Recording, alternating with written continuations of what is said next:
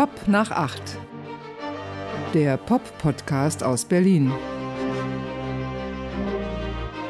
Ja, hallo. Ja, hallo. Da sind wir wieder. Pop nach acht Der Pop-Podcast aus Berlin. mit Marty. Und Andy. Das bist du. Genau. Mhm. Und gemeinsam, Ja, was? Ach so, haben wir das nicht schon gesagt? gemeinsam sind wir Pop nach acht? der Pop-Podcast aus Berlin. Ja, haben wir es nicht schon gesagt? Ja. Aber was ist Berlin nochmal? Ach so, die abgefuckteste Stadt In Deutschland. in Deutschland. genau. Man kann das nicht oft genug sagen. Da kommen wir her. Mhm. Das ist so abgefuckt. Wie geht's dir denn? Bin irgendwie kaputt. Kaputt. Ja. Ich kann heute nicht so lange.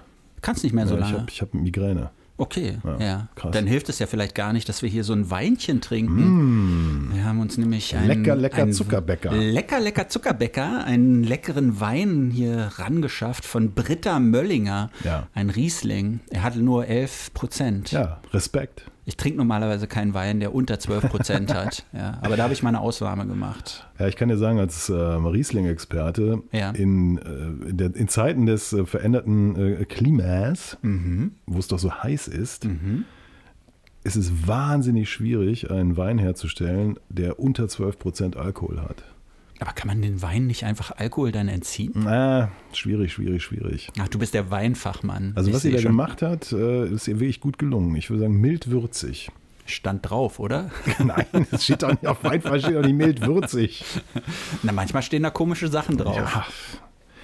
Sie merken schon wieder, Pop nach 8, ähm, ganz klar Season 1, Episode 55, Eine Schnapszahl. eine Schnapszahl, deswegen ja auch äh, Britta Möllinger Mhm. heute. Hinter die Kiemen. Na, aber so richtig. Ne? Es ist ja manchmal alles gar nicht aushaltbar ohne Alkohol. Ich weiß, Alkohol ist auch ein schwieriges Thema, ist gefährlich. Ne? Man möchte davon nicht abhängig werden oder jedenfalls nicht übermäßig abhängig werden. Aber äh, ich weiß nicht, die Welt, sie schmerzt mich doch manchmal sehr. Tja, Mhm. kein Wunder. Mich schmerzte auch ein Feedback. Ein Kunde hat gedroht, sein Abo zu kündigen, weil wir in der letzten Episode schlecht über John Cale gesprochen haben. Naja, ja. Aber äh, ich wusste nicht, dass es Fans von John Cale gibt. Ich wusste nicht, dass wir ein Abo haben. Wer weiß, was der abonniert hat. Apple Podcast vielleicht. Irgendwas, ja, bezahlt eben hieß Geld, weil sich Schema ausgegeben haben als Pop nach 8, weißt du, die so Phishing-Mails rumschicken. Ja. Ähm, Hier, hallo, kannst du für 4,99 exklusiv und so weiter und ja. Ja, Abo kündigen. Warum nicht? Aber wir haben auch andere Fans, die, Ja. die begeistert von uns sind. Ne? Wir haben Fotos zugeschickt bekommen. Das fand ich interessant. Also erstens von Thomas. Ja, Thomas, das ist diese einflussreiche Persönlichkeit bei Universal, Ja. diesem Major-Label, diesem, diesem Riesen, diesem Musikriesen. Und ohne Universal gäbe es eigentlich gar keine Popkultur mehr Nee, heutzutage. ne? Universal richtig. verwaltet das alles, zieht das alles ran, im Guten wie im Schlechten. Und dieser Thomas hat ein, ein Foto uns zukommen lassen. Er trägt ein T-Shirt mit, mit uns, also unserem Lo, also mit unserem Foto, unserem, unserem, wie sagt man denn, unser Aushängerschild, wo wir beide zu sehen sind vor dem Pop nach 8 Logo. Ja. Er ein T-Shirt. Da, da, da sind wir vorne auf seiner Brust drauf, so richtig riesig. Und hinten steht www.popnach8.berlin. Die 8 als Ziffer natürlich. Popnach8.berlin, das ist ja unsere Webadresse. Wir sind übrigens bei Google nicht mehr auffindbar mit der Seite, ne? Ach so, Mhm. warum? Es gibt irgendwie Schwierigkeiten. Ich, äh, ich erkläre mir das so, ich verlinke ja da immer direkt auf diese Audiodateien, die wir bei Anchor FM hochladen. Und Google scheint unsere Seite deshalb so als so eine Art Werbeschleuder zu, zu klassifizieren und bestraft uns dann, dass wir nicht mehr richtig auffindbar sind. Ich prangere das an. Ja, scheiß Google. Ja, total, ne? Unglaublich. Was glauben die, wer die sind? Was glauben die, wer die sind? Du musst ja auf Bing ausweichen. Bei Bing stehen wir ganz oben. Ne? Wenn du eingibst Pop nach 8 Berlin Podcast, sind wir sofort ganz oben. Bei Google nicht mehr zu finden. Premium-Suchmaschine.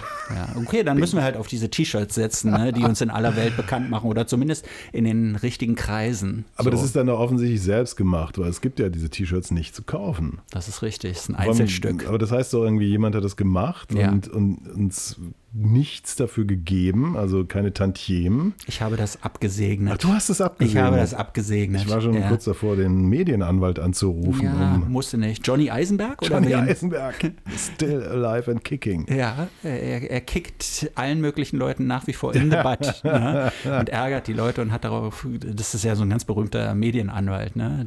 Also wenn man mal Probleme hat. Ja, nicht nur Medien, also Ja, aber- auch, aber viel mit Medien macht er so. Ja, ja, Ich habe hab den als junger, äh, äh, als ich im Volontariat war, musste ich einen Tag mal Gerichtsreporter Mhm. machen. Kann ich nicht empfehlen. Furchtbar anstrengender, nerviger Job. Ja. Da habe ich den mal live erlebt. Das war ja damals der Medienanwalt von der Taz, ne? Ja, Ja, bei allen Streitfällen Johnny Eisenberg wurde Johnny einge, Eisenberg. eingeschaltet. auch schon fast 100 müsste er sein. Mhm. Und ähm, habe ich ihn live per, bei Gerichte erlebt und ich dachte, das, das, ist, das gibt's ja gar nicht. Ja. Das war wie im Film.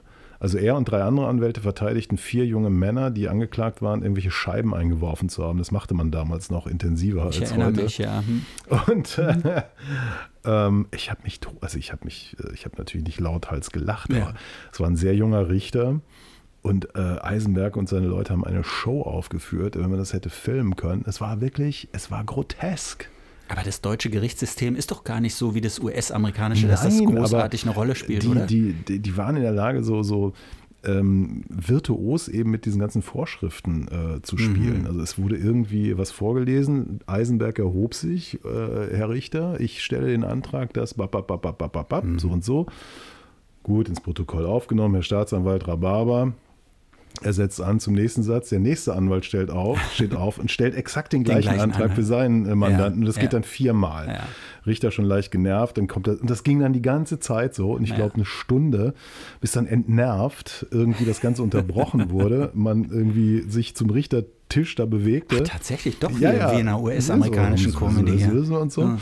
Dann wurde unterbrochen und Stunden später hieß es, ach ja, die sollen weggehen. Sollen einfach gehen, also, wir können denen eh nichts beweisen und so. Fall Ne? eingestellt.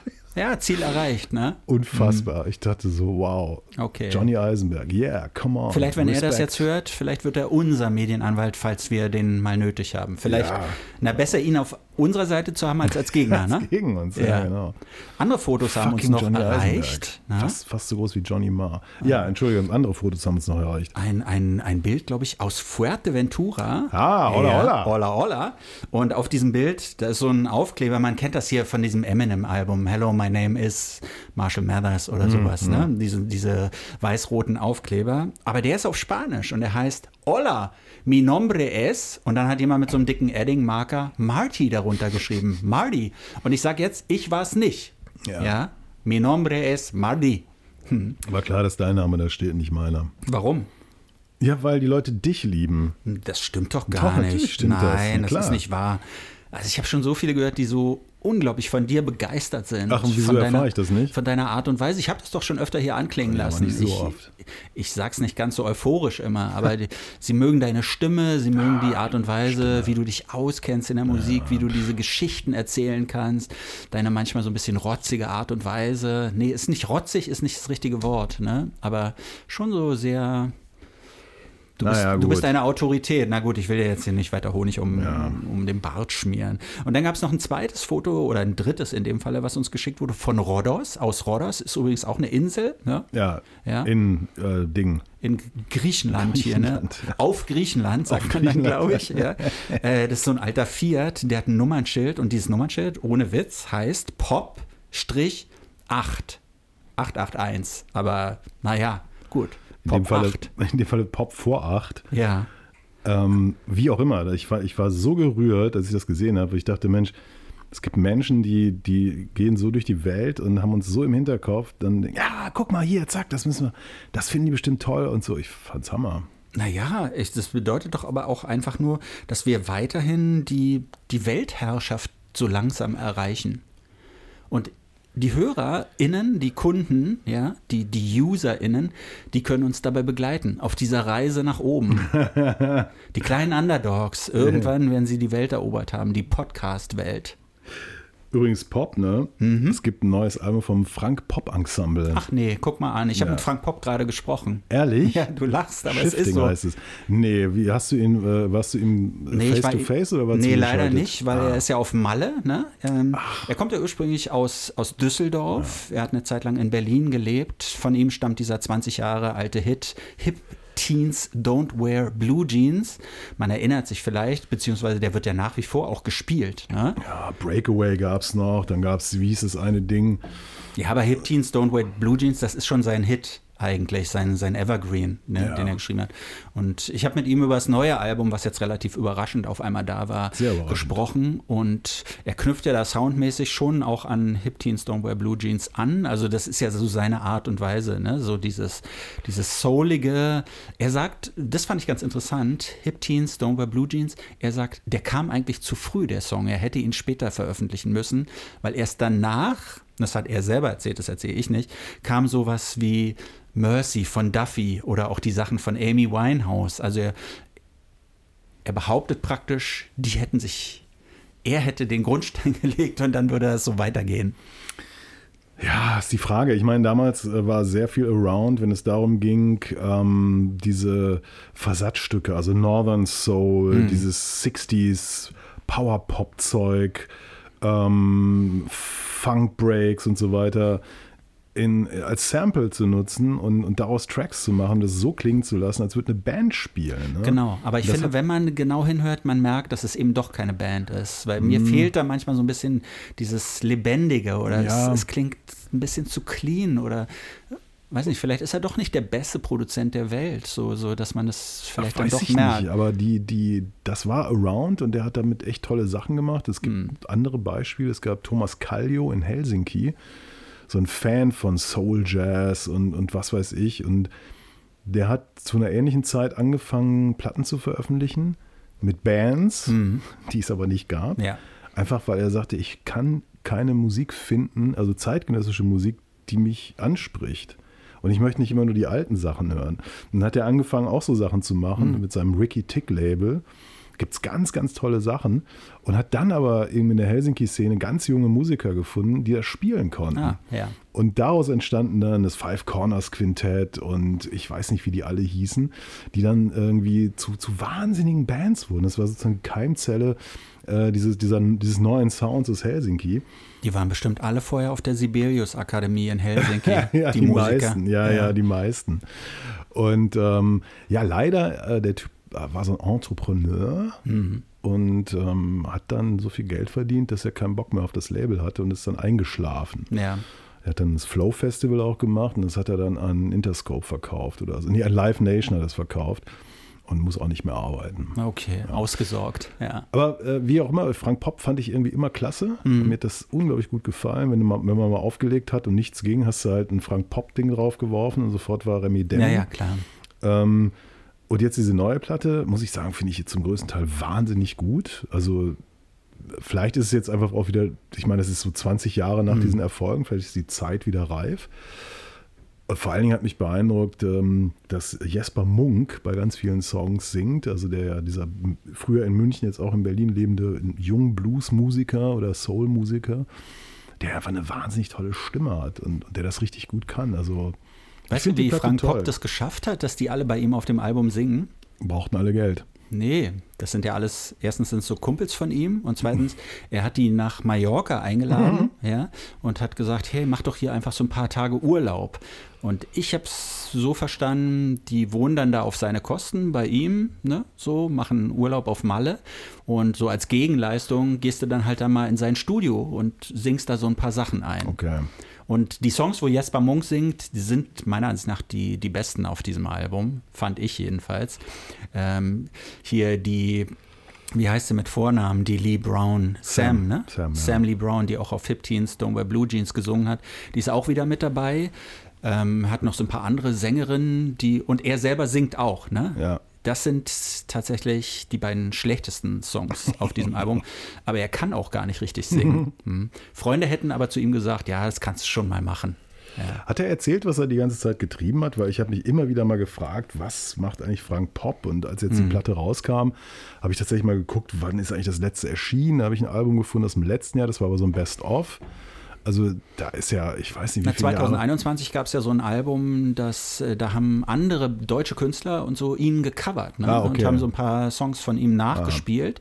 Äh, Und da hat er gesagt, als das rauskam, dachte er, ach, wäre doch auch nochmal schön, so eine Platte, so eine eigene Platte wieder in den Händen zu halten. Ich habe so ein bisschen nachgelesen, er hat ja zum Teil äh, Sachen, Konzerte veranstaltet, als er in Berlin gelebt hat. Da hat er, glaube ich, auch viele von diesen Leuten dann kennengelernt oder, oder die Verbindung weiter intensiviert. Ähm, Aber er ja, hat auch so Sachen wie mein Bloody Valentine veranstaltet, glaube ich, ne? hat er? Ja, ja, so ganz, ganz komisch Ah, irgendwie. okay. Ich weiß nur, da jetzt wohnt er auf Malle und hat da offenbar ein Studio. Mhm. Ne? Und äh, Berlin, wer kann es ihm verdenken? Das, das zieht ihn nicht mehr so an auf Mallorca. Das ist wohl irgendwie schöner. Ich hatte so das Gefühl, dass sie ja auch nie wirklich angekommen ist. Mhm. Also ich bin dem mal so, ich glaube, in einem Plattenladen über den Weg gelaufen. Und der war so ein bisschen, ja, füllig, muss man schon sagen. Mhm. So irgendwie jetzt sah nicht sonderlich gesund aus. Und, und der war so, so ein Typ, wo dann die harten Soul-Heinis in der Stadt natürlich so ein bisschen runter, drauf runtergeguckt Ja. haben, weil er halt ja. mhm. Und der, ich hatte so das Gefühl, dass der irgendwie so ein bisschen ja, unglücklich war. Okay. Ich weiß es nicht. Ja. Der machte so einen ganz aufgeräumten Eindruck im Interview, aber ich hatte ihn nur so mit einer relativ schlechten Leitung Ja, aus Malle ja. zugeschaltet und habe ihm jetzt nicht ins Gesicht gucken können, leider. Ja, schade. Aber Mhm. ich glaube, der hat auch die Taschen voll, oder? Also ich glaube, der muss sich keine Sorgen machen. Der, Es gibt einen Track, der ist in einem ganz, ganz großen Film damals, Anfang der einer, der, wie sagt man denn dann, der Nullerjahre, Ja. 2000 irgendwas, ja. äh, eingesetzt worden, in richtig zwei Minuten lang in Mhm. so einer Szene. Ähm, Und Hip Teens, Don't Wear Blue Jeans ist ja eigentlich auch erst entdeckt worden, dadurch, dass er in der Werbung benutzt wurde. Ne? War es eine Pepsi-Werbung? Glaube ja. Cola, glaube ich. Ja, Also da ist schon, glaube ich, so ein bisschen der eine oder andere Euro ins Portemonnaie gehüpft. auf jeden Fall. Ja. Ja. Aber ich gönn's ihm. Also ich habe mich echt gefreut über diese Platte. Mhm. Und ich werde sie mir auch als Schallplatte zulegen. Ja. Wirklich? Ja. Ach komm, wir schreiben ihn an, er soll Pop nach acht mal ein Exemplar bitte schicken. Ja. Ja. Machst du das? Ja, mach Hast ich gerne für dich. Ich habe, glaube ich, seine E-Mail-Adresse, ja. Schreibst einfach Frank Pop Mallorca, kommt an. So wie an den Weihnachtsmann, ne? Kommt ja auch alles an beim Weihnachtsmann. Aber das ist Schnee von gestern. Ja, Gemma Ray habe ich auch getroffen. Kennst du Gemma Ray? Sagst du Gemma oder Gemma? Ich habe extra nochmal nachgeguckt. Gemma sagt man. Gemma, ja. Ja. Ich weiß, die Leute sagen Gemma, aber sie wird Gemma ausgesprochen. Okay. Hm. Tolle Platte hat sie gemacht, glaube ich. Findest du toll? Ich finde sie Also so ein bisschen. die ersten paar Stücke gehört, fand ich gut. Mhm. Das ist ja sehr experimentell, so Ja. eine, eine gewisse experimentelle Herangehensweise an Popmusik. Äh, sie sollte eigentlich zu mir kommen, so und ich hatte mich auf, darauf gefreut, sie zu sehen, einfach weil ich eigentlich hat, wollte sehen, wie sie so drauf ist und wie sie so reagiert. Dann sind im letzten Moment ihre Kinder krank geworden und dann konnte ich nur mit ihr telefonieren und es war ein Live-Telefonat, während ich Sendung hatte, also wurde sie zugeschaltet und dann äh, fing auf einmal das eine Kind an zu schreien. Ja, das saß offensichtlich auf ihrem äh, Schoß und dann sagte sie, oh, my child just fell down. Und das Kind ist irgendwie runtergefallen, so habe ich das äh, interpretiert. Aber das sind doch so schöne Radiomomente, oder? Total, ja. Ich wusste ja noch nicht, was machst du? Beendest du jetzt ganz schnell das Gespräch, weil das Kind die ganze Zeit schreit, ja, und du musst ja auch ein bisschen beweisen, dass du so Mitgefühl hast und kannst ja nicht einfach mit ihr ganz normal weitersprechen. Ja. Sie selber ist aber so echt so ein Profi, dass sie trotzdem auf die Fragen noch so antworten konnte. Man, man merkte dann, sie schaltet ganz kurz in Autopilot, aber sie kann zwei Dinge gleichzeitig sich nämlich um das Kind kümmern, was schreit und es hörte dann auch auf und Antworten zu ihrer neuen Platte geben. Lebt doch in Berlin, oder? Ja, genau. Mhm. Okay. Ja, schade, dass sie nicht vorbeigekommen ist. Ja. Naja. Und dann habe ich noch einen anderen Typen äh, in, in meiner letzten Moderationswoche. Beim wunderbaren Deutschlandfunk Kultur habe ich gehabt Casey Lowry. Hast du von dem schon mal gehört? Nee. Er sieht aus wie so ein kalifornischer Surfer-Dude. Er hat so ganz lange blonde Haare, ein ganz leicht teigiges Gesicht und daran stellt man schon fest, ah, er kommt aus England, aus Mittelengland, so richtig aus der Mitte, Mitte, aus Chesterfield. Und was an dem ganz besonders ist, ist nicht die Musik, sondern der ist ein totaler Social-Media-Star. Der hat 3,2 Millionen Follower bei TikTok und über 800.000 bei Instagram. Ja. Und es war dann auch so direkt nach dem Gespräch, hat er sofort eine Instagram-Story geteilt. Ne? First Interview at German Radio. Hm? Und er hat mich markiert Wow. in seiner Story. Cool. Und ich dachte, jetzt passiert auch was für mich und meinen Social Media Auftritt. Soll ich dir sagen, was es gebracht hat? 20. Null. Oh. Nicht eine Reaktion, ja, nicht einen neuen Follower, nichts. Aber für ihn war es vielleicht ganz gut. Also er muss bekannt sein, weil als wir den Namen genannt haben, ich sehe das jetzt gerade auf meinem Aufnahmegerät, Mhm. Ja. äh, hat Siri äh, diverse Casey Lowry-Geschichten mir angeboten. Wirklich? Ja. So funktioniert es inzwischen bei ja. dir? Geh weg hier. Ach, guck mal an. Geh weg. Ja. So. Der macht ja Scheiße, seit Siri. Jahren Musik, dieser Casey Lowry, ne? und hat es bisher nicht geschafft, ein Album zu veröffentlichen. Der bringt immer nur einzelne Songs und manchmal so eine EP raus. Ja, und worüber hast du mit ihm gesprochen? Warum er bisher kein Album aufgenommen hat. Also, du hättest ihn fragen müssen, was bedeutet ihm Erfolg? Nein, ich habe ihn natürlich erstmal gefragt, ja, das hätte ich sofort fragen können. Nee, Ich habe ihn gefragt, welche Plattform für ihn am wichtigsten ist, weil ich dachte TikTok äh, mit 3,2 Millionen Followern, aber er sagte, Instagram ist für ihn viel, viel wichtiger. Das ist für ihn die allerwichtigste Form.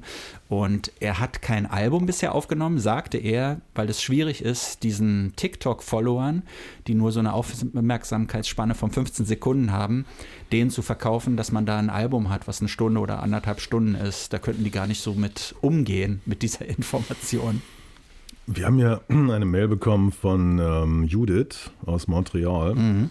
und die schreibt uns, dass sie äh, bei ähm, ja, einem Deutschtag an einer Schule einen Mhm. 90-minütigen Vortrag gehalten hätte äh, über ihre Tätigkeit als Radiojournalistin. Ja. Und ganz am Ende sei ihr dann eingefallen, mal zu fragen, wer denn überhaupt Radio hören würde. Und niemand von Niemand den jungen hört. Menschen hat Ja. Radio gehört und hat sich dann verabschiedet mit Euro Franziska. ja. Du weißt, von wem diese Mail war, ne? Ich glaube, im ersten Moment dachte ich, dass Dennis, unser Freund in Montreal, Ja. eine KI beauftragt hat, um, um uns irgendwie Kundenmails zu schreiben. Nee, ich rekurriere damit darauf, dass, dass wir immer darüber sprachen. Ne? Wer hört Ja. überhaupt Radio noch? Und ähm, na klar, ich meine, wenn, wenn eine Aufmerksamkeitsspanne knapp über der einer Amöbel liegt, nämlich bei 15 Sekunden, wie willst du dann äh, ausführlichen Radiomoderationen, Features oder ähnlichen Dingen folgen? Das geht ja gar nicht mehr. Es, es geht gar nicht, ne? Und was da auch ganz interessant ist, es gibt ja eine aktuelle Untersuchung, ne? Es ist wirklich so, junge Leute hören kein Radio mehr. Das teilt sich, also es, das ist jetzt wirklich so. Junge Leute hören kein Radio mehr, ältere Leute hören nach wie vor Radio.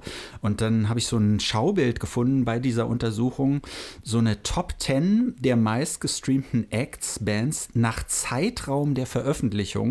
Und dann haben die das so nach Jahrzehnten aufgeteilt. Also was so am meisten ja, gestreamt ja. wird. Und das ist ganz interessant. Also Musik aus den 70ern, da ist die Top 10, fängt an mit ABBA, mit Queen, Beatles, Presley, Sinatra, Dean Martin. Dann kommt Bob Marley, dann CCR, Elton John und Fleetwood Mac. Ja. Bei den 1980ern, was glaubst du, wer da vorne liegt? Aber, Nee, Queen.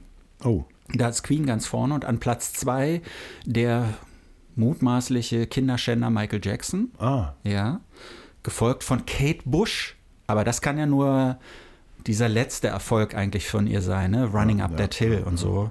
Wham an Platz 4. ja, ja. Andrew Ridgely von Wham, das ist der andere, ja, nicht George Michael, sondern der andere, der ist ja gerade 60 geworden.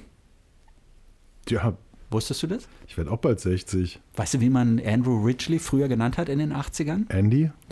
Animal Andy, weil der sich auf diesen ganzen Partys, wo Wham mal eingeladen waren, wie ein Tier benommen hat. Ehrlich? Befüllt durch Alkohol ist er wohl ausgerastet. Bei Live Aid, ne, bei dieser Veranstaltung, da gab es so eine Aftershow-Party, da haben sie ihn, ja, sie haben ihn da raus befördert auf der Aftershow-Party, weil er das alles torpediert hat. Er war völlig besoffen, hat sich total daneben genannt, Schade. genommen. 90er Jahre. Das ist die große Überraschung. Wer steht da auf Platz 1? Da kommst du 90er. nie drauf. Da kommst du 90er. nie drauf. Nirvana. Nirvana ist auf Platz 2. Hm. Böse Onkels auf Platz 1. Echt? Böse Onkels Also in Deutschland? 1. In Deutschland Ah ja, offensichtlich, okay. ja. ja. Geht doch gar nicht, oder? Wo ist der Rammstein? Auf Platz 4. Dr. Dre auf Platz 3. Ne? Ja. Dre? Dre. Ja, okay. Aber klar. Dre hat wirklich mit, 2000, mit, mit, ja, ja, mit dem Album hat mm, echt, das, das wird, Ja. und weil das nach wie Sonic. vor in ganz, ganz vielen so TikTok-Videos und so verwendet wird, ne, ähm, deshalb spielt er da eine Rolle. 2000er, ganz oben, Da kam, 2000 gab es da überhaupt Erfolg? Eminem. Ach so, oh Hm. Gott. Eminem, Linkin Park.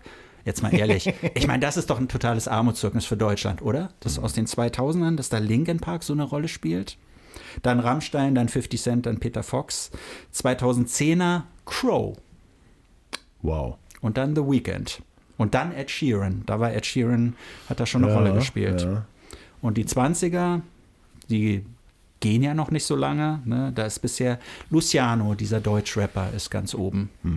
Ed Sheeran an zwei, Tilo, Bones MC und dann kommt tatsächlich jemand, den ich gar nicht kenne. Mixu und McLeod. Mixo? Mixu. M-I-K-S-U. Kenne ich nicht, habe ich noch nie gehört. Die Holzköpfe, die über mir agieren, also Mhm. in der Büroabteilung über mir, ich leide ja seit Mai unter diesen Typen. Future von, heißen von der sie, Firma ne? Futura. Futura. hm. die haben Mixo äh, produziert. Ach, du kennst Mixu. Ja. Wer ist das? Also ich, ich kenne den nicht persönlich. Ja. Ich habe das, ich habe mal recherchiert, was sind das für Trottel, die über mir rumtrampeln und Hm. äh, keine Ahnung machen. Und habe dann eben rausgefunden, dass die unter anderem den machen. Ja. Okay, ja. ja. Na gut, dann äh, haben sie sich wahrscheinlich die Taschen voll gemacht, wie wir so sagen. ja. Deswegen können sie sich ja auch in dieser hochpreisigen Gegend ein Büro leisten. Naja. Während ich hier in meiner Kammer den Schimmel von der Wand esse, weil ich kein Mhm. Geld mehr habe. Apropos Taschen voll machen. Kylie Minogue, ne? Wusst- Wusstest du, dass sie eine Prosecco-Marke hat? Nein. Ich, ich, ich lese immer diese kleinen Meldungen und bei ganz vielen dieser Meldungen denke ich, ja, okay, muss man nicht weiter drüber reden und bei manchen bleibe ich halt hängen und da mache ich mir so eine Notiz, darüber würde ich gerne in Pop nach 8 sprechen und Kylie Minogue hat eine Prosecco-Marke und die hat im letzten Jahr mit dieser Prosecco-Marke 7,7 Millionen britische Pfund verdient. Ja.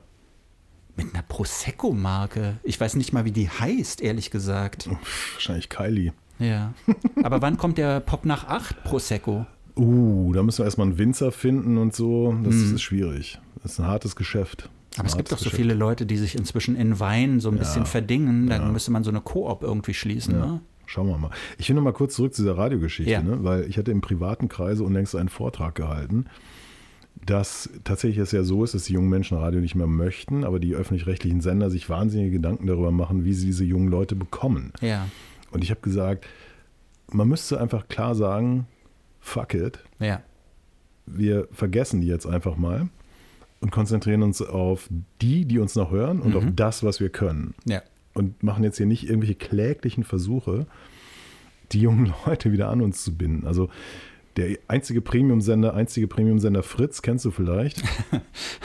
Das war ja in Berlin und Brandenburg äh, ich, nicht unbedingt äh, Marktführer, da gab es immer noch andere, aber das war Kult, wie wir jungen Menschen sagen. 15 Jahre meines Lebens habe ich dort verbracht. Verschwendet. Verschwendet.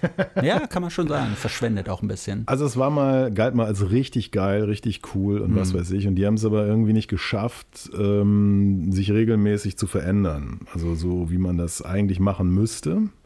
Also Leute sind an ihren Sesseln kleben geblieben, viel zu alte Leute waren in, in wichtigen Entscheidungen bis hin zum Chefredakteur, der da nie hätte mehr bleiben dürfen, wie auch immer.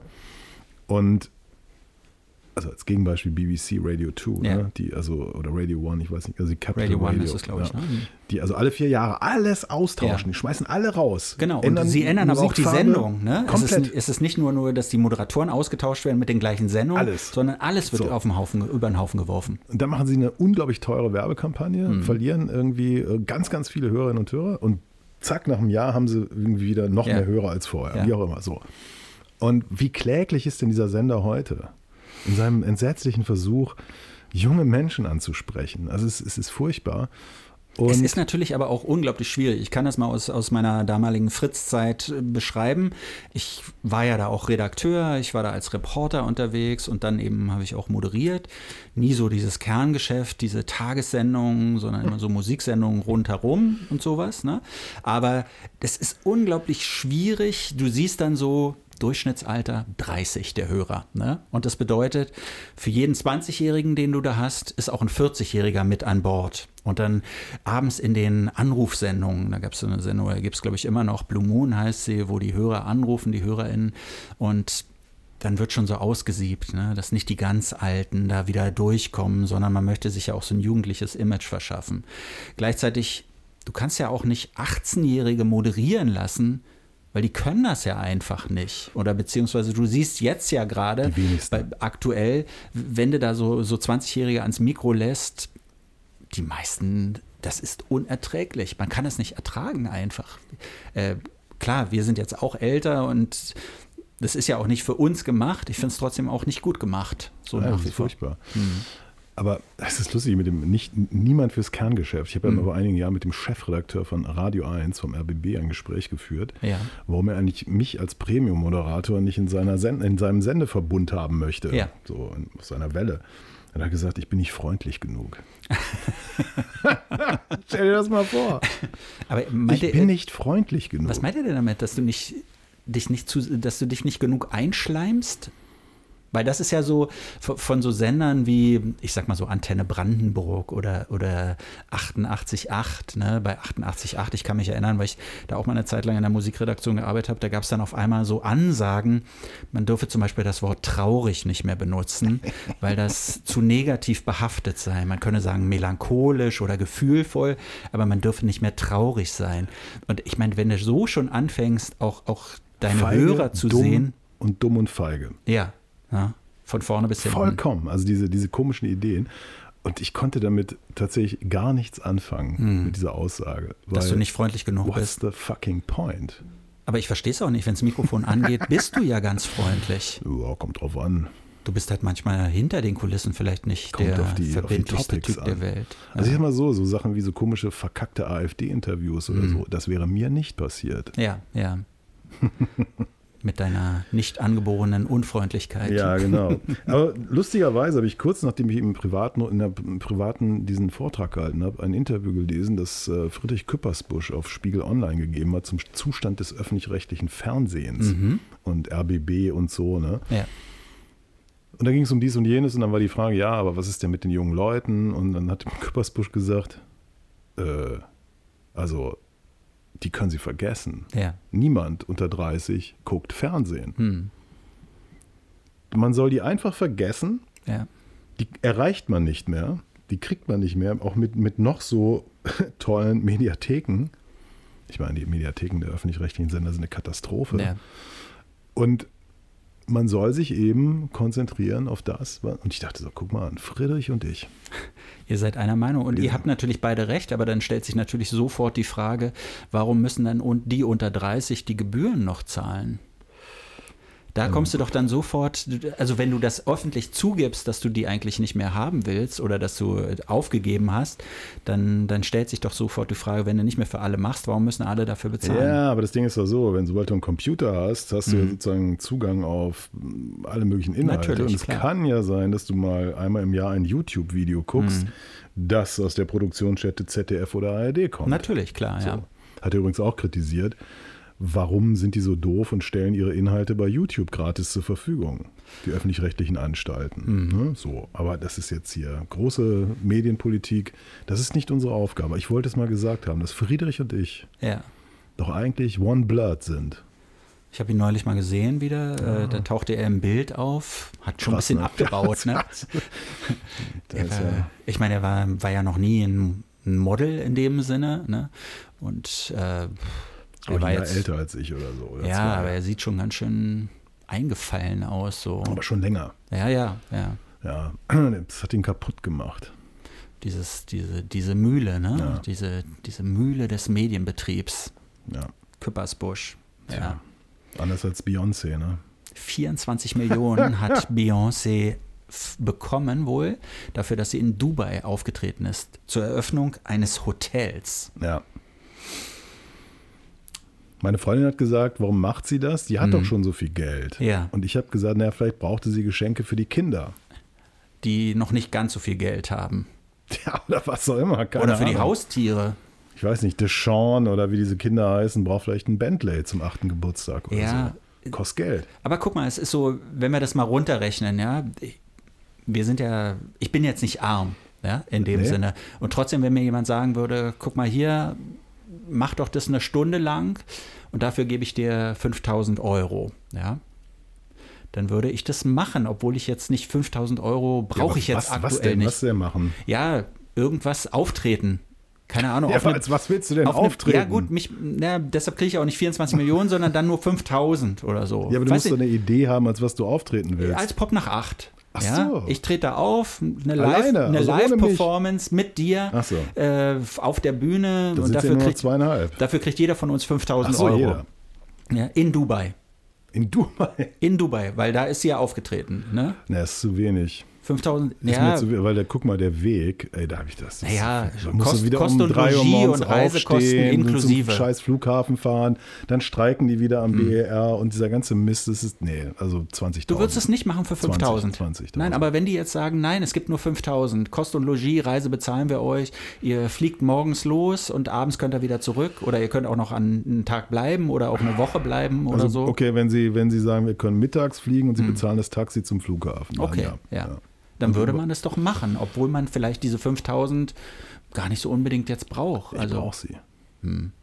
Ich brauche sie, weil ich ja ein Fashion-Victim bin. okay. Und Weil ich trage ja mein ganzes Geld in ein Geschäft in Leipzig, Mhm. der unabgefucktesten Stadt in Deutschland. Stilkontor heißt es. Und da braucht man schon ein bisschen Geld. Mhm. Ja.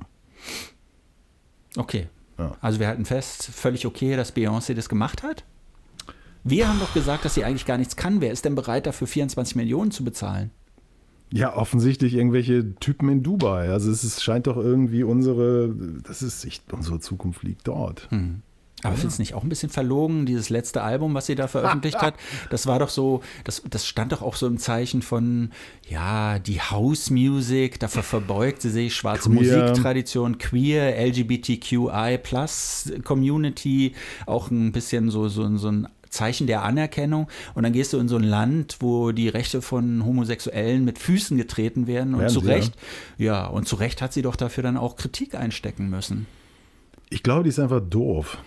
Aber ist das nicht genau das gleiche wie mit Sting, der bei Oligarchen auftritt? Sting ist doof und ein Arschloch. Ja. Beyoncé ist nur doof, Ja. Hm. Also ich kenne sie nicht so gut, deswegen Ja. kann ich das andere nicht sagen. Aber ich meine, ja, let's face it, 500 Millionen auf dem Konto, zwar nur Dollar, Ja, keine echten Euros. ja. Ähm, auf der anderen Seite, weißt du, solche Leute wissen doch auch gar nicht mehr, was sie tun. Und nicht, da gibt es eine, eine Firma drumrum, die sagen dann, ja, da hast du irgendwie einen Auftritt so und so. Und, Mhm. und die, die guckt doch jetzt nicht, wie viel kriege ich für so einen Auftritt. Das glaube ich nicht. Ich glaube, dass sie das trotzdem abwägen. Und wenn ihr gesagt wird, ich glaube auch, dass sie hat wahrscheinlich, wahrscheinlich hat sie ja so eine Armada von Angestellten, ne? Ja, natürlich. Und einer organisiert wahrscheinlich solche Anfragen, die, die wahrscheinlich schon öfter mal kommen. Und der sagt dann, hey, ich habe was an Land gezogen. Das kostet dich insgesamt zwei Tage, äh, so mit An- und Abreise. Du musst eine Stunde lang auftreten. Ist, ist es Halbplayback, kannst du machen, ne? Sowas. Und dann, dafür kriegst du 24 Millionen Dollar.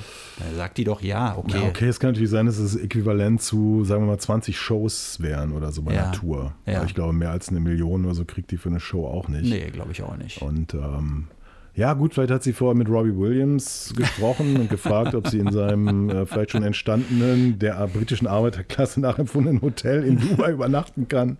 Was, was ist nicht. daraus eigentlich geworden, aus diesem Plan, dass er englische Arbeiterklasse Hotels in Dubai da bauen will, verm- nachbauen will? Ich vermute, dass es am nächsten Tag vergessen hat.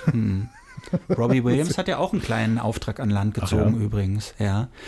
Ähm, kennst du diese Tierfutternahrung Felix? Nee. Ach so, ja. Vom, So Katzenfutter. Manchmal kaufe ich das, wenn ich großen Hunger habe Ja. und kein Geld habe. Ich glaube, das ist die gleiche Firma, die, die gibt es auch in England und die Ah. haben aber diesen Felix, der bei uns nur so auf der, auf der Konservendose drauf ist, die haben den so richtig als Werbefigur und Robbie Williams ist jetzt die Stimme von Felix in der Werbung. Ja. Da, da, da, ich, es ist leider nicht überliefert, wie viel Geld er dafür bekommen hat, aber es muss ein bisschen was sein, weil er gleich nachgeschoben hat einen Song und dieser Song heißt jetzt ungelogen, ich, ich, ich denke mir das nicht auf, It's great to be a cat. Und ich finde das einfach vom künstlerischen Standpunkt aus, finde ich das so erbärmlich, so unglaublich erbärmlich, dass man dann auch noch diesen Song hinten dran schiebt. Das ist doch einfach armselig, ja, oder nicht? Vielleicht wird er mit Katzenfutter bezahlt. Wissen wir ja nicht. 24 Millionen Dosen Katzenfutter. ja, kann ja sein. Herrlich. Mhm. Ja. Williams. Ja, ich habe so ein Buch gelesen, was dich vielleicht interessieren Schon wieder? könnte. Du hast zuletzt erst Rick Rubin gelesen. Aber da war ich erst gelesen. so halb drin, ne? Oh Und oh ich habe so ein bisschen aufgegeben mit Rick Rubin, beziehungsweise ich habe mir gedacht, das muss man nicht in einem Rutsch vor äh, durchlesen. Es gibt ja übrigens, um das nochmal nachzuschieben, so eine Kritik an diesem Buch von Rick Rubin. Und da hat jemand gesagt, dieses Buch, das würde man viermal lesen beim ersten Mal einfach so ne? mhm. und dann beim zweiten Mal, um, um glaube ich, sein Wisdom so aufzusaugen, beim dritten Mal, um es genau zu verstehen und beim vierten Mal einfach nur so aus Begeisterung. Also irgendwie so war die Begründung. What? Viermal.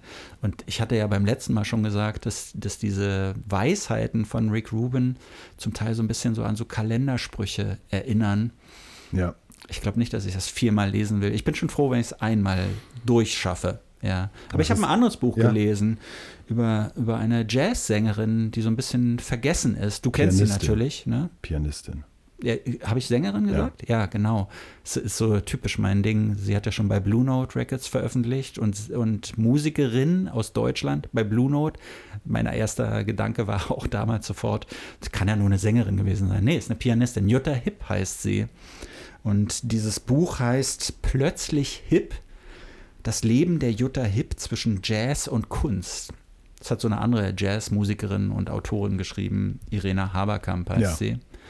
Und du kennst natürlich Jutta Hipp und du kennst auch Irena Haberkamp wahrscheinlich, ne? Äh, ja, Jutta Hipp kenne ich sehr gut, die zweite nicht so ganz gut. Ja, ja. aber ich finde diese Geschichte von Jutta Hipp, finde ich wirklich, nee, die finde ich wirklich krass. Ja, es klar. ist eine wirklich krasse Geschichte. Ähm, das, das war so eine Musikerin aus Leipzig, die schon zu Nazi-Zeiten sich für Jazz begeistert hat. Sie war aber nicht so Teil dieser Swing-Jugend, damit konnten sie nicht so viel anfangen, sondern es war einfach so eine Begeisterung für diesen Jazz. Ne? Und dann eine Begeisterung für tolle Klamotten. Und sie selber sah auch, zumindest auf den Fotos, die ich gesehen habe, sah sie wirklich hübsch aus. War, war eine sehr, sehr attraktive Frau. Und die ist dann nach dem Zweiten Weltkrieg, nachdem sie hier in verschiedenen Jazzformationen gespielt hat, ähm, ist sie nach New York gegangen 1955. Ja, und wurde dann da so rumgereicht und sie hatte dann da so einen Mentor, der alles Mögliche für sie vorbereitet hatte, hat sie dann auch zu Blue Note Records geschafft und sie war wohl sie ist da schon so ein bisschen eingeschlagen, ja, vielleicht auch, weil sie mit so langen roten Haaren und, und diesen Klamotten und dem hübschen Gesicht, aber eben auch, weil sie gut spielen konnte und weil sie offensichtlich eine Vorstellung hatte von, von Jazz und auch von der Art von Jazz, die sie spielen möchte. Ähm, ist sie so eigentlich so ganz gut angekommen. Aber da muss sie irgendwie sich da, muss sie in Ungnade gefallen sein, sie ist dem Alkohol verfallen und dann hat sie 1959, 1960 einfach komplett abrupt ihre Karriere beendet als Jazzerin. Ja. Ja, und diese ganze Geschichte, die da geschildert wird, auch wie sie mit der New Yorker Szene, so äh, wie sie da in Ungnade gefallen ist, weil sie angefangen hat, Karikaturen von berühmten Jazzern äh, zu malen, das kam wohl nicht gut an. Das muss fast so ein bisschen dieser Truman Capote-Effekt äh, gewesen sein, der sich über die US-amerikanische High Society geäußert hat und dann ja auch in Ungnade gefallen ist. Äh, so muss das bei ihr auch gewesen sein. Ein bisschen zumindest. Ja. Ja. Nein, sie war eine gute Spielerin, keine Frage. Mhm. Also sie ist äh, von Leonard Feather äh, entdeckt worden in Frankfurt am Main, also ein wichtigster Jazz-Hub in ja. Deutschland damals. Einfach weil die ganzen amerikanischen ähm, Clubs und Casinos da waren. Da gab es eine Menge Arbeit. Äh, mehr als in Bayern, wo die Amis ja auch waren. Und ich habe vor ein paar Jahren mit Rolf Kühn, der leider auch verstorben ist, der ist ein bisschen älter als sie, wenige Jahre älter ähm, gewesen, gesprochen. Und äh, der kannte sie aus Leipzig. Ja. ja. Und der spielte ja damals schon Klarinette und war aber immer zu faul, um es richtig zu studieren, machte so sein eigenes Ding und äh, dann hat er sie getroffen, er hat mir erzählt, Jutta Hipp war eine Figur, so, die sah so aus damals wie Nina Hagen heute. Also damit meint er die, die Nina Hagen in der Punkzeit. Ja. Also vollkommen irrsinnig grell geschminkt. Und trotzdem irgendwie attraktiv, oder? Haare bis zum Hintern, mhm. rot, knallrot, ja. Und die hatte echt Plan von Jazz. Und die meinte dann so zu ihm, Junge, du spielst zwar ganz gut Klarinette, aber hör dir das mal an. Ja. Und dann hat sie ihm einen Song von Benny Goodman vorgespielt, wie der Klarinette spielte. Und dann war er hin und weg. Ich weiß nicht, was sie ihm sonst noch beigebracht hat. Und ähm, er hat mir dann erzählt, das war so eine V-Disc. Also das sind diese, diese aus rotem Vinyl gepressten, übergroßen Schallplatten. Also es war noch, wir reden ja noch über die Shellac-Zeit, aber die V-Discs wurden schon, also für den Militärgebrauch in, in, in, in PVC gepresst, also Vinyl und waren sehr groß, um sehr viel Spielzeit drauf zu haben. Und das haben die dann benutzt, weil sie ja nicht überall die Orchester hinschicken konnten und haben, haben, die, haben damit Musik gesendet. Und er hat mir erzählt, er hat irgendwie 60, 70 Jahre gebraucht, bis er diesen Track irgendwann mal wieder auf Tonträger, also auf einer Schallplatte gefunden hat, den sie da irgendwie in einer ungeheizten Bude ihm 1945 oder so in Leipzig vorgespielt hat, als er noch sehr jung war. Und die hatte halt Plan und konnte echt ganz gut spielen. Sie war halt keine innovative Spielerin. Sie Ja. war sehr, sehr gut. Ich meine, sich auch in der deutschen Männer-Jazz-Szene zu behaupten, als Instrumentalistin, war schon ein Ding. Ne? Und Leonard Feather hat sicherlich das Exotische gesehen. Oh, eine Deutsche, die so spielen kann, die muss nach New York und so. Ne? Aber ja, das war so eine Fortsetzung des Fräuleinwunders wahrscheinlich, ne? Ja, Oder so. also er hat da irgendwie Geld gerochen und so. Und dann hat sie aber irgendwie sich interessiert für ähm, andere Stilistiken. Also sie hat sehr stark ähm, sich mit, mit Horace Silver beschäftigt, also dem Mann, der so diesen das Klavierspiel des Hardbop erfunden hat, wenn man will. Das fand Feather wiederum nicht gut und hat sie fallen lassen. Und diese Blue Note-Aufnahme ist ja auch ganz interessant, weil Blue Note ja von zwei deutsch-jüdischen Immigranten gegründet war, 1939. Ich wäre gern dabei gewesen, also Ja. wie die beiden alten, also wie, wie äh, Alfred Lyon und äh, Francis Wolff auf diese Frau dann getroffen sind und so weiter. Und tatsächlich äh, gibt es diese Überlieferung, dass sie halt mit dem Saufen, das war zu krass. Ne? Also die haben halt echt hart, die haben hartes Zeug gesoffen. Ne? Also die haben halt Whisky die ganze Zeit in sich reingestürzt und das war ein bisschen too much. Und Ja. dann, ähm, ja, Sie hatte ja auch ein uneheliches Kind. Das habe ich auch gelesen in dem Buch. Okay. Und zwar ein sogenanntes Brown Baby, Ah, okay. Mhm, also von einem GI. Ne? Äh, ein, ja, ein schwarzes Kind, was sie innerhalb kürzester Zeit dann zur Adoption freigegeben Oh, okay. hat, weil das unvorstellbar war, Ja. dass sie in dieser deutschen Gesellschaft, die sowas total abgelehnt hat, die auch gar nicht wusste, wie mit diesen Kindern umzugehen ist. Es gab ein paar tausend dieser, dieser Brown Babies, wie, wie damit umzugehen ist. Sie hätte das nicht stemmen können. Ne? Und sie hat wohl eine Zeit lang mit dem Kontakt gehabt und dann, als, als er 21 war, hat, hat sie wohl komplett den Kontakt zu diesem Kind abge, abreißen lassen. Und der lebt heute noch. Ne? Ja. Und äh, das wird dann im Buch leider nicht weiter ausgeführt, aber es gibt so ein paar Schicksalsschläge, da wird auch angedeutet, man weiß es nicht genau, ob sie eventuell in New York eine Vergewaltigung erlebt hat. Mm. Also hat wohl auch harte Schläge so, so Ja. hinnehmen müssen. Ne? sie hat ja dann in Queens gelebt, jahrzehntelang als Näherin, glaube Als ich. Näherin, ne? ja. Jutta Hipp. Toll, dass, dieses, ähm, dass diese Geschichte nochmal erzählt wird. Taugt Ja. das Buch was? Ja, du- es ist wirklich ganz gut geschrieben. Es sind interessante Geschichten, wirklich unglaublich detailreich. Man fragt sich die ganze Zeit, wo, woher die Haberkamp eigentlich diese ganzen Informationen hat. Ne? Aber sie, sie hat ähm, Jutta Hipp auch getroffen.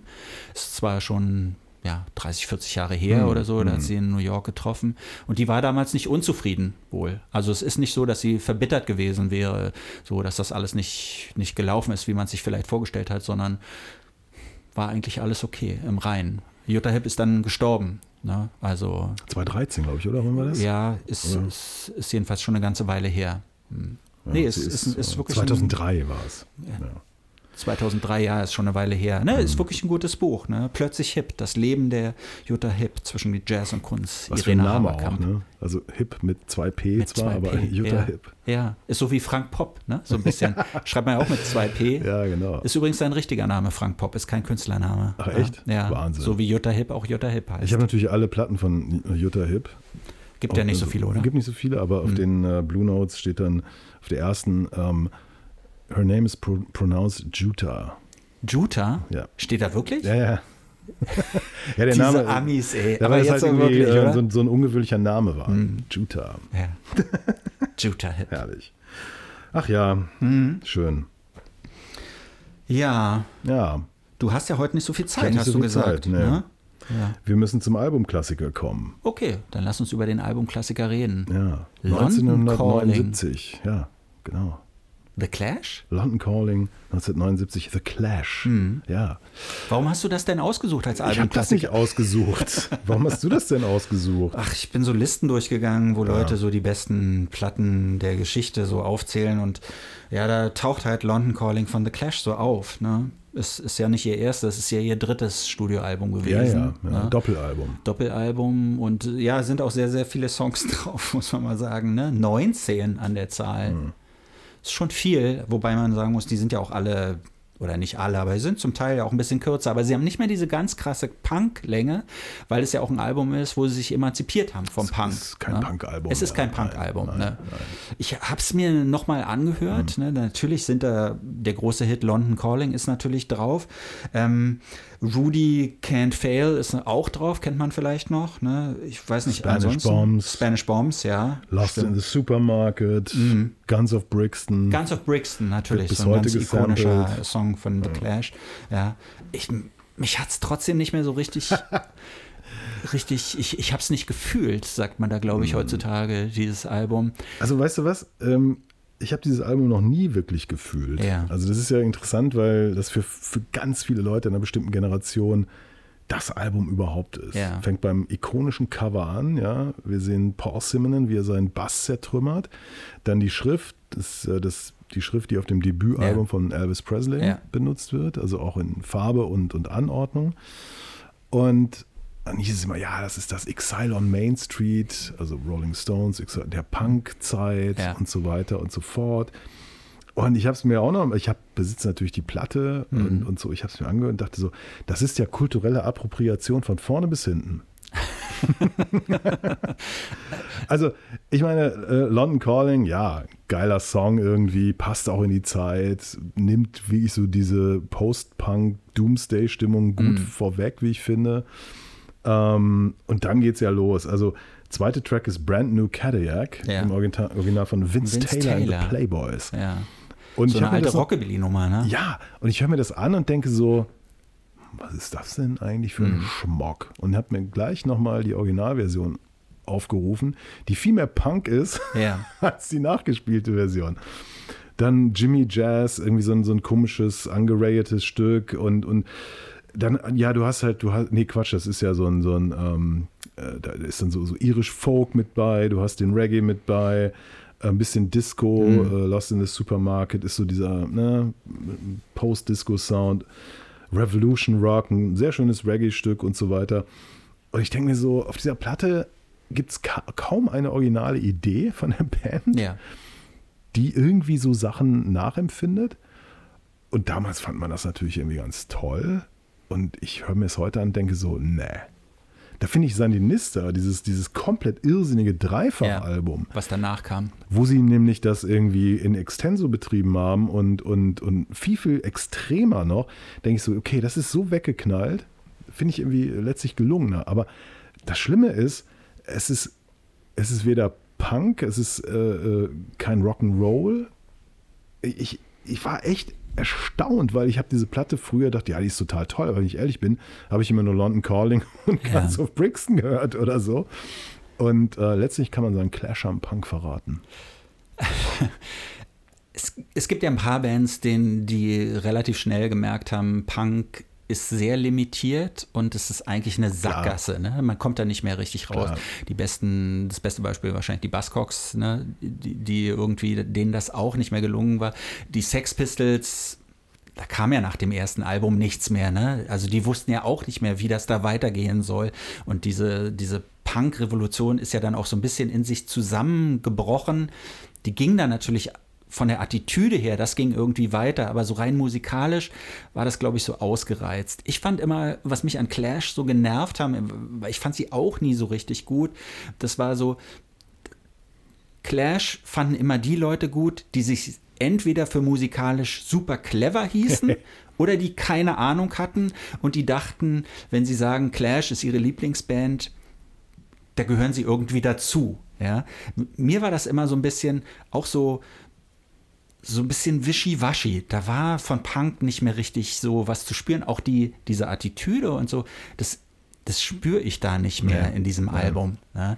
Natürlich kann man sagen, wenn man sich diese Songs anhört, okay, Brit Pop, Brit Rock, was danach so passieren würde, das ist auch ein Grundstein dafür eigentlich, ja. Diese Melodien, das waren ja eigentlich Popsongs mit einer bisschen, bisschen mit einer bisschen rockigeren Attitüde. Das äh, haben die schon hinbekommen, so mit den Melodien und, und das sind natürlich ganz gut geschriebene Songs. Aber ja, du hast schon recht, wo ist da die originäre Idee? Ne? Das ist. Ich finde es einfach irre, wenn man nach so langer Zeit ähm, wieder auf so eine Platte zurückkommt, wie sehr sich doch irgendwie die Meinung ändern kann. Und Ja. wir haben ja vor einiger Zeit Ian Durys New Boots and Panties besprochen, wo ich so denke, das ist doch wirklich eine, eine im Gegensatz dazu, ja zeitgleich ungefähr erschienen, eine wirklich originelle Platte. Also der mit dieser ganzen Cockney und London und was weiß ich Geschichte äh, umgeht und, und das aufnimmt und, und lustige Sachen draus macht und, und dann aber auch so wirklich arschtretende Punk-Songs drauf gebracht hat und so weiter. Es ist irgendwie komisch. Also, Aber es, es, es manifestiert sich doch schon darin, dass The Clash sich verkauft haben am CBS. Ne? Und dann haben die so einen Vertrag gemacht und haben sich verpflichtet, acht Alben insgesamt aufzunehmen. ja, das war damals so. Ja, trotzdem, weißt du, hättest du ja auch sagen können, lass uns doch erstmal drei machen. Ne? Nein, es mussten acht sein. Und dann haben sie diese Doppel- und Dreifachplatten rausgegeben. Dann haben sie noch ihre sozialistische Punkader, das be- wollten sie ja so raushängen lassen, haben gesagt, diese Platten dürfen aber nicht teurer sein als eine einfache Vinyl, mussten dann selber noch draufzahlen, haben also mit diesen Alben noch nicht mal was, weißt du, ich meine, was ist das für ein Anfängerfehler? Du verkaufst dich an die Industrie und dann profitierst du noch nicht mal daraus, davon, sondern zahlst noch drauf. Falls Sie CBS sind und meinen Pop nach acht, der Pop-Podcast aus Berlin, fehle noch in Ihrem Roaster, wie wir in der Fachsprache sagen, wir sind zu kaufen. Auch für acht Alben? Für mir ist für 80 Folgen. Das ist doch kein. Problem. Ich wäre dabei. Die Adresse lautet, Mail at popnach8.berlin. Die 8 als Zahl. nein, Hast als schon wieder falsch Ziffer. gemacht. Als Ziffer. Die 8 als Ziffer. Genau, ab 5000 5000 was? Euro pro Nase. In Dubai. Tschüss. Tschüss. Das war's schon wieder mit Pop nach 8. Kommentare zur Sendung gerne per Mail an mail at popnach8.berlin oder direkt über die Webseite popnach8.berlin. Noch mehr Ausgaben von Pop nach 8 mit Andreas Müller und Martin Böttcher fast überall da, wo es Podcasts gibt. Please hang up and try again.